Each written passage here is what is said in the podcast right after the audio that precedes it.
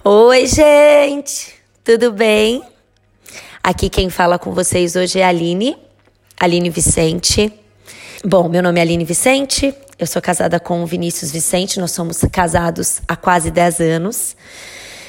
E tenho duas filhas lindas, a Laura, de 5 anos, e a Sara, de 3 anos. Dois milagres na minha vida. Mas hoje eu quero comentar com vocês algo que Deus tem ministrado na minha vida e a gente aprende com o nosso relacionamento com Deus, né? Eu não sei se vocês sabem, mas Deus, ele ama transformar as nossas tribulações, as nossas provações em bênçãos. A Bíblia diz, né, que a gente vai ter aflição, que a gente vai ter tribulação, que a gente vai ter prova. E quando a gente está com Deus, a gente sabe que a gente é mais que vencedor, né? Mas é tão bom saber que Deus transforma essas, essas provações em bênçãos enormes em nossas vidas. E eu quero contar sobre algumas das provações que eu passei com Deus e como elas se transformaram em bênçãos e em milagres na minha vida. Há três anos atrás, literalmente três anos atrás, quando a Amor falou a semana que eu ia participar, eu falei: Uau! Realmente, há três anos atrás, eu recebia, eu entrava num consultório médico para saber o que é que estava acontecendo com a minha filha mais velha, porque é que ela ainda não me chamava de mamãe, porque é que ela não compartilhava as brincadeiras e porque é que ela não conseguia brincar como as outras crianças da mesma idade brincavam por que é que ela não me procurava como as outras crianças procuravam, por que é que quando eu chegava na porta da escola para buscá-la, ela não corria para me abraçar. Todos esses, todos esses questionamentos vinham na minha cabeça e eu precisava saber o que é que estava acontecendo. E quando eu estava grávida da Laura, a minha mais velha de cinco anos, eu recebi uma promessa de Deus. Deus falou para mim que tudo que eu tinha sonhado para ela ia acontecer. E aquela promessa me trouxe uma segurança enorme. Foi como se eu soubesse: Uau, Deus, tudo vai dar certo. E eu confiei em Deus. E quando eu recebi esse diagnóstico, a Laura foi diagnosticada com autismo. Foi muito difícil para mim porque eu olhava para ela sem perspectiva. Eu, olhava para ela e eu não tinha mais sonhos para ela. E todas as vezes que eu falava com Deus, eu falava: Mas Deus, a minha promessa foi que os meus sonhos para ela aconteceriam. E agora eu olho para ela e eu não tenho sonhos. Eu não tenho nem expectativas. Eu já não estou vivendo alguns sonhos. Né? A gente olha para para a família do lado, para a criança do lado, e a gente se compara tanto. E eu não conseguia sonhar. Eu já conhecia Jesus, eu era batizada e já era convertida há bastante tempo, mas eu não caminhava com Deus. Era, eu já tinha ouvido falar de Deus, mas eu não caminhava lado a lado com Ele. E eu comecei a aprender a caminhar com Ele. E todas as vezes que eu brigava com Deus, eu jogava na cara de Deus essa promessa.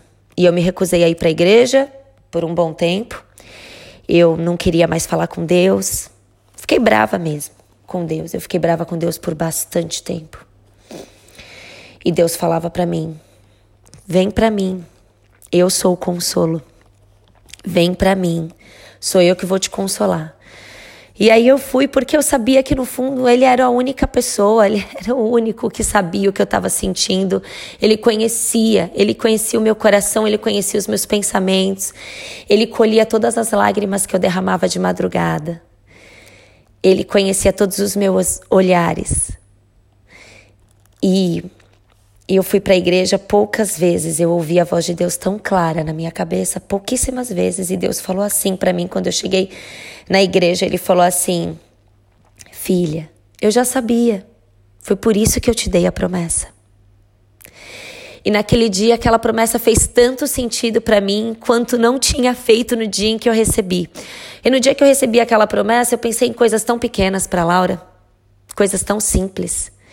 e de repente aquela promessa fez um sentido tão grande para mim. E realmente eu podia olhar para ela e começar a sonhar, a voltar a sonhar. Talvez se a Laura não tivesse o diagnóstico, eu nem lembraria dessa promessa. Ou talvez os meus sonhos para ela fossem realmente muito pequenos. Mas eu podia olhar para ela e acreditar nela, esperar, ter de volta expectativas e sonho nela, porque eu tinha uma promessa e eu tinha um milagre em Deus. E naquele dia, foi naquele dia que eu ouvi isso de Deus, que alguns milagres começaram na minha vida.